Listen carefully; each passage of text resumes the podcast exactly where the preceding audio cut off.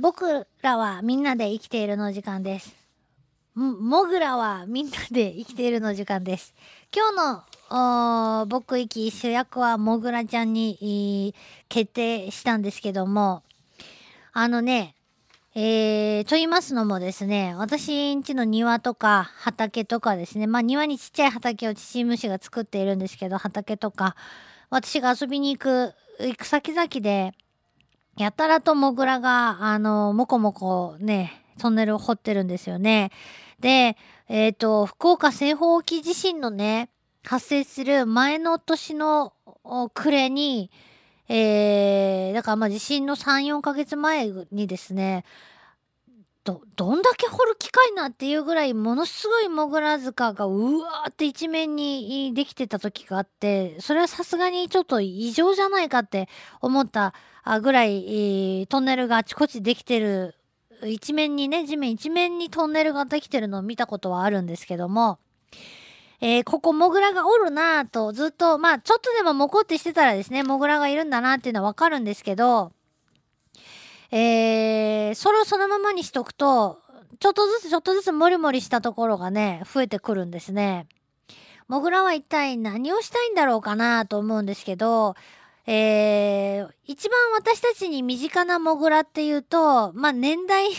によるんですけど、まあ昭和40年代生まれより、まあそれよりもちょっと早く生まれてる方々で、モグラって言ったらやっぱり、ね、はじめ人間ギャートルズのヒネモグラが、あのー、すごく身近かなと思うんですけども、漫画のモグラって、地面にモリモリっとしたちょっと穴をね、開けて、そのモリモリっとした中からぴょこって頭をこう、ね、地面に手をついてね、穴の縁に手を置いて、みょこって顔を出してるモグラのイメージがね、あると思うんですけど、ないかな？で、そのモグラは大体サングラスをかけていたりするんですけども、実際のモグラはもちろんサングラスはかけてないけど、本当にあのスタイルっていうか、あの形でね、地面から顔だけみょこってこう、出てくるんですね。実際のその土から出てきたモグラ叩きの状態です。あの状態のモグラは、まあ見たことはないんですけども、写真とかだとね、あの何度も見たことがあって、本当にモグラ叩き状態でみょこって顔出すもんなんですね。もうぜひ見たいなと思うんですけど、で、えー、モグラのその、掘り起こしたというか、モグラのトンネルですね。地面が盛り上がっているのでよくわかりますが、トンネル上にこう繋がって、細長くもこもこもこもこしたとこが繋がっているところと、地面の、えー、何にもその、そこまで何にも跡がないのに、地面にいきなりもこってこう盛り上がってる、丸く盛り上がってるところと、えー、あるんです。まあ、それぞれモグラが何をやりたかったかによるんでしょうけども、繋がって、トンネル上に繋がっているところはもうその下に明らかに通り道があるんだろうなと思うんですけどもね。で、ところどころよく見ると小さな穴が開いていたりするんですね。あの、蛇でも入ってったかなみたいな穴が開いているので、もしかしたらそこは出入り口というか、モグラがなんか外に御用がある時にね、出てった穴なのかなとかって、えー、思っているんですけども、どうなんでしょうか？さあ、そんなどうなんでしょうかのところをですね、紹介していきたいと思うんですが、今私が言ったような、あの、土が盛り上がった部分ですね、モグラが動き回って、これ、モグラ塚って呼ばれるんですね。で、モグラ自体は、あ小さな生き物です。あの、ご覧になったこと、ね、よくあの、死んでいる、地上に出てきて死んでしまっているところをね、見たことがあるという方も多いかなと思うんですけども、あのーえっ、ー、と、大きさとしてはね、そんな何十センチもあるようなやつじゃなくて、13、10センチ前後じゃないかなと思います。で、モグラにはいっぱい種類がいてね、モグラにすごいよく似たヒミズって呼ばれるやつとかね、えー、ミズラモグラっていう名前とかね、いるそうです。ミズラモグラ。これ本州からしか見つかってないんで、すごく数少ないんだそうですけどもね、ミズラモグラってなんかこう、ねえ、手ずるもずるみたいな感じなんですけど。まあいろいろいます。で、えっ、ー、と、鼻の先がね、星みたいに、あの、は、菊の花みたいにピャーってなってるやつとかもいるし。で、えー、ね、高いな。で、その地下生活をしてるモグラさんなんですけども、そもそもその小さな体でね、えー、土を掘るのはすごい上手な、得意なね、前足をしていますけども、体力のいることなんで、えー、もうトンネルはですね、あのー、世襲制というか、えー、受け継いでね、世襲制じゃないね。まあ、あのー、身内とかからね、えーと、受け継いで、その中で、そこをね、補修したり、えー、回収したりしながらね、生活するんだそうです。うん。で、えっ、ー、と、その森となってるモグラ塚の正体は何かっていうと、要はその自分のね、住んでいるトンネルとか巣のですね、外に、えー、土を出した、あ出していってるのが積み上がって、えー、盛り上がってるっていうことなんですよね。うんうんうん。で、えー、何をしてんのかっていうと、そのトンネルの中を行ったり来たりしながらですね、土の中に住んでいるミミズとか昆虫など、それからま昆虫のね、幼虫とかそういったものをね、食べているということなんですね。で、えー、ほトンネル掘ってる時に、まあ、トンネルの中に偶然こう起こってくるような虫とかを、えー、トンネルの遠くにいてもね、うんと、餌が引っかかってる。餌が取れてんじゃないかっていうことで、えー、テケテケやってきてね。食べると。でモグラの生活スタイルなんですけど8時間おき。8時間おきに寝たり起きたり寝たり起きたりしてるそうです。だから私たちは 1, 時1日大体まあ半分半分24時間は半分半分な感じで半分半分な感じかな。そうです。いや半分半分じゃないね。え起きてる時間の方がちょっと長い若干長いかなとは思いますけどもモグラは8時間経ったら寝てまた8時間経ったら起きてっていうような1日を4分割してね、えー、まあ、人間時間でいうところの1日を4分割にして生きていると。体が小さいし、そんなにたどうなのかな食事は、えー、結構行き当たりばったりで取って食べてんのかなと思いきややっぱりすごい食べてるそうで動き早いしねちょこちょこ動き回ってるしものすごい食べる。で、なんとですね、お腹の中に、胃の中に12時間以上食べ物が入ってこないと死んでしまうそうなんです。ねえ。どえらいことです。だから、あの、地面に出てきて、えー、死んでしまったモグラの多くはもしかして餓死しているのかもしれないなと思うんですけど、モグラを飼おうとか、まあ、思わない方がいいですよね。実際、モグラの研究をしている人たちは上手にね、モグラの、あの、通り道とかを人工的に作って、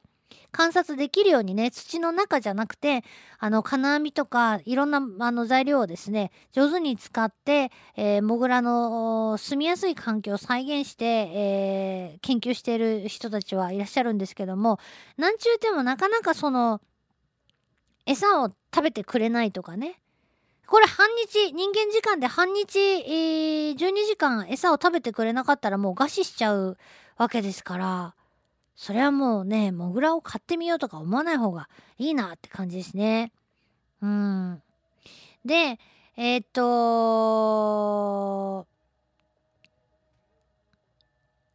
モグラはね、モグラの、あの、もうすごい昔、地球に金的じゃないや。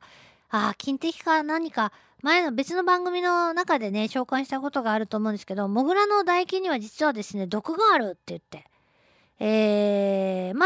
主に肉食、主にとか肉食の動物ですよね。ミミズとか昆虫とか食べてるんで肉食の動物なんですけども、しっかりした歯があるんですよ、モグラって。それで、えー、唾液に毒があって、あの、ミミズとかがね、えー、噛まれるとね、痺れて動けなくなってしまうそうなんです。で、これはね、多分、その餌を保存してるんじゃないかと思うんですけど、あの、ちゃんと、餌があ手に入らんかったら、だってほら、12時間見つからんかったらアウトなわけなんでいっぱい見つかった時にすぐ食べないでね貯蔵したりしてるんですねすごいあの堅実なやつだなと思うんですけど、えー、そういう生活をしているそうです。であのモグラはお日様に当たると死んでしまうというような伝説というかあそういう言われってあるかと思うんですけども実際には別にお日様に当たったからって死んでしまうことはないそうなんですけどもお大体外に死んでいる姿例えば土の中で死んでしまえば私たちの目には届かないのでわからないですけどたまたまモグラが死んでいるのを見るのってやっぱりモグラが地上に出てきて、えー、死んでいるところをね、発見するので、ああ、外に出て太陽に当たったから死んだんだなってね、えー、誰かが最初に思ったか言ったかで、そういうなんかこう、えー、間違ったね、認識が広まったのかもしれないですね。うん。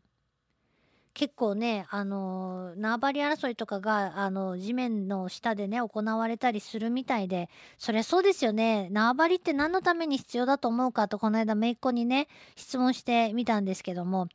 それは、餌を取るためって一番にやっぱり考えて言ってました。えー、全くその通りだと思いますが、まずはやっぱり食料確保っていうのが一番の目的になるのかなと。あとはまあ繁殖相手をね、探したりとかっていうのあると思うんですけど、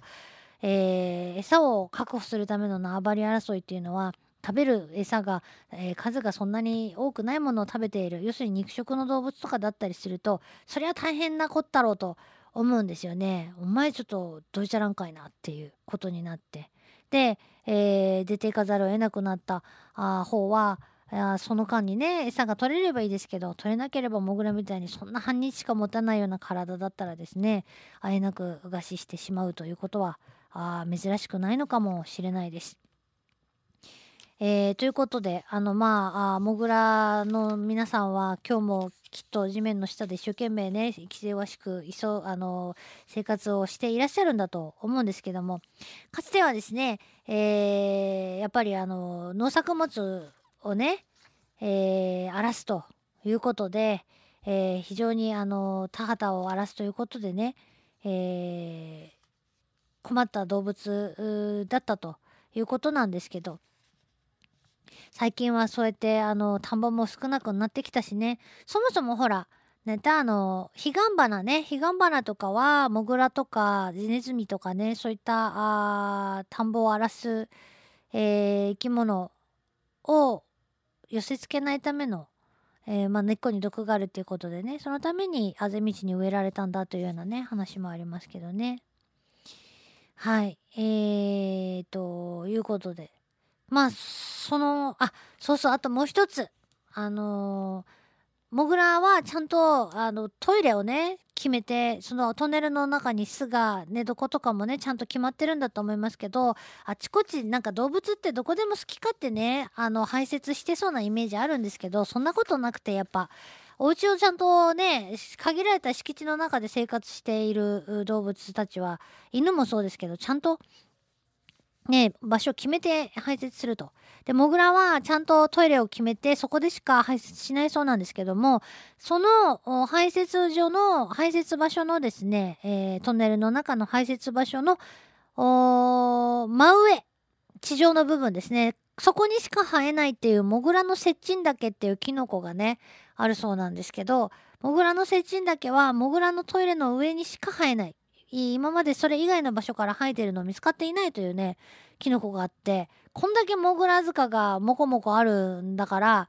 あトイレも絶対このどこかにあるはずなんで、生えてこんかなと思って、ちょっと楽しみにしているんですけど、今のところ、モグラ塚からにょこっと生えてるキノコはね、確認されていません。もしくは見つかったらもうそれは張り切ってまたね、紹介したいと思います。以上、僕らみんなで生きているでした。